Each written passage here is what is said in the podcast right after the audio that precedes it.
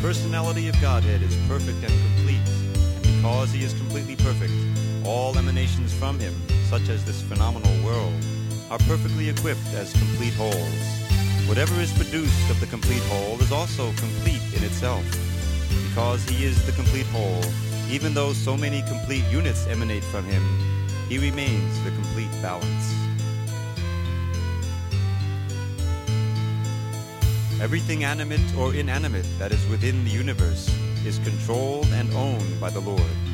One should therefore accept only those things necessary for himself, which are set aside as his quota, and one should not accept other things, knowing well to whom they belong.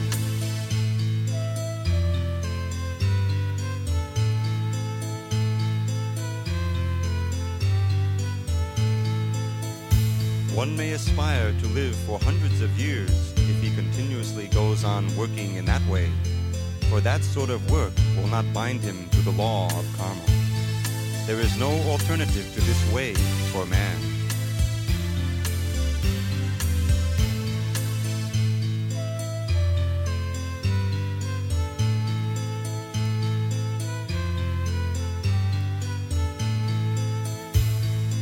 Killer of the soul, whoever he may be, must enter into the planets known as the worlds of the faithless, full of darkness and ignorance.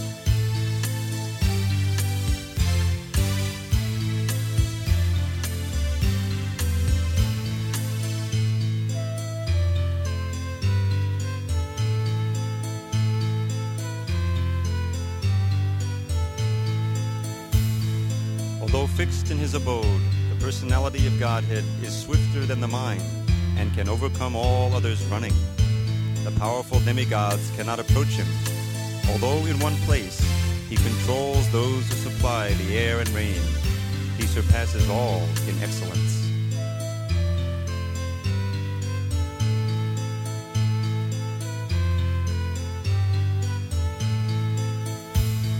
The Supreme Lord walks and does not walk. He is far away, but he is very near as well. He is within everything, and yet he is outside of everything.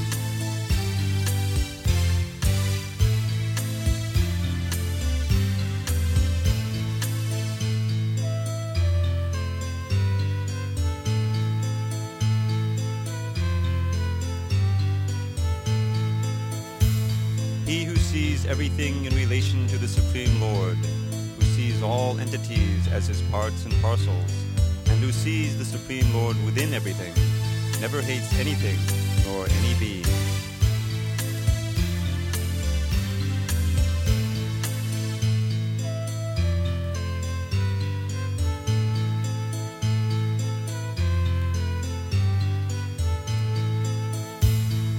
One who always sees all living entities as spiritual sparks, in quality one with the Lord, becomes a true knower of things. What then can be illusion or anxiety for him?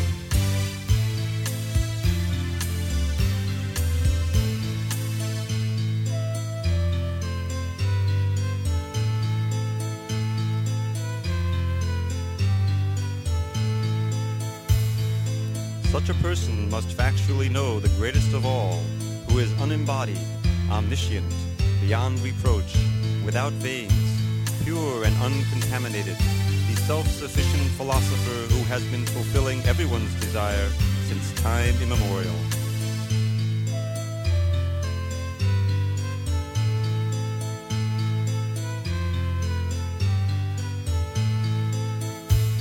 Those who engage in the culture of nescient activities shall enter into the darkest region of ignorance. Worse still are those engaged in the culture of so-called knowledge.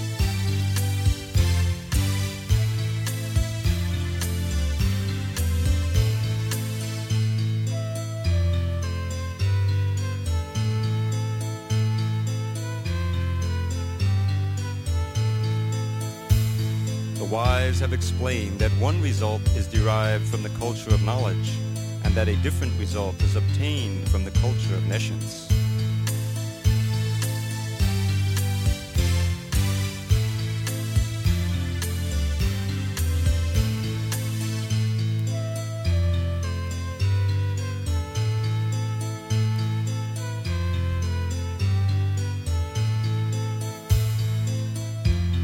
Only one who can learn the process of nescience and that of transcendental knowledge side by side can transcend the influence of repeated birth and death and enjoy the full blessing of immortality.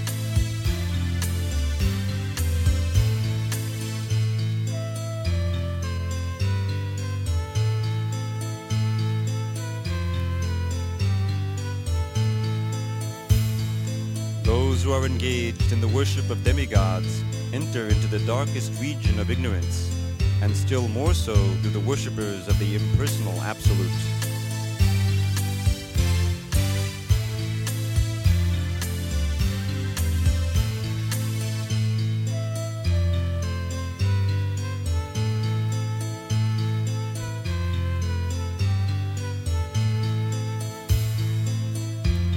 Said that one result is obtained by worshiping the supreme cause of all causes, and that another result is obtained by worshiping that which is not supreme. All this is heard from the undisturbed authorities who clearly explained it.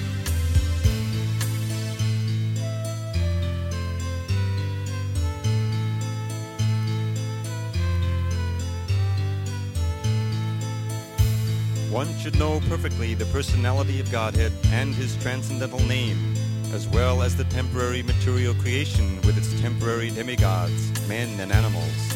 When one knows these, he surpasses death and the ephemeral cosmic manifestation with it, and in the eternal kingdom of God he enjoys his eternal life of bliss and knowledge.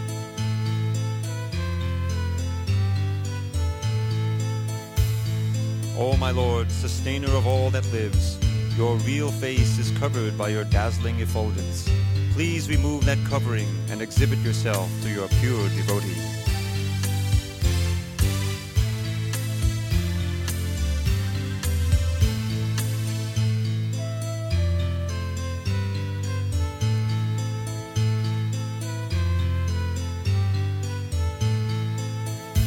O my Lord, O primeval philosopher, maintainer of the universe, O regulating principle, destination of the pure devotees, well-wisher of the progenitors of mankind, please remove the effulgence of your transcendental rays so that I can see your form of bliss.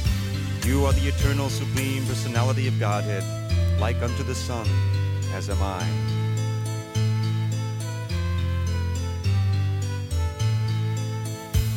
Let this temporary body be burnt to ashes, and let the air of life be merged with the totality of air. Now, O my Lord, please remember all my sacrifices, and because you are the ultimate beneficiary, please remember all that I have done for you.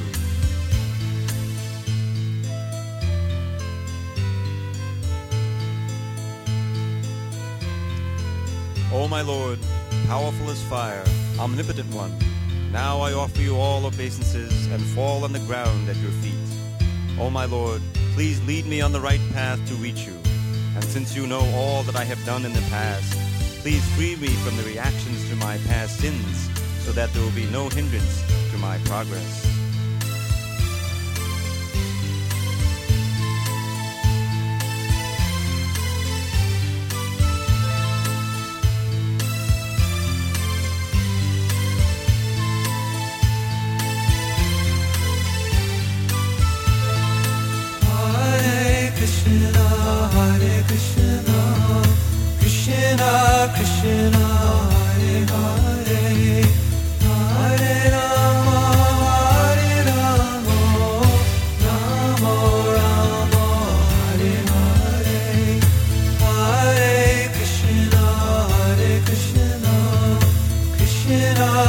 feel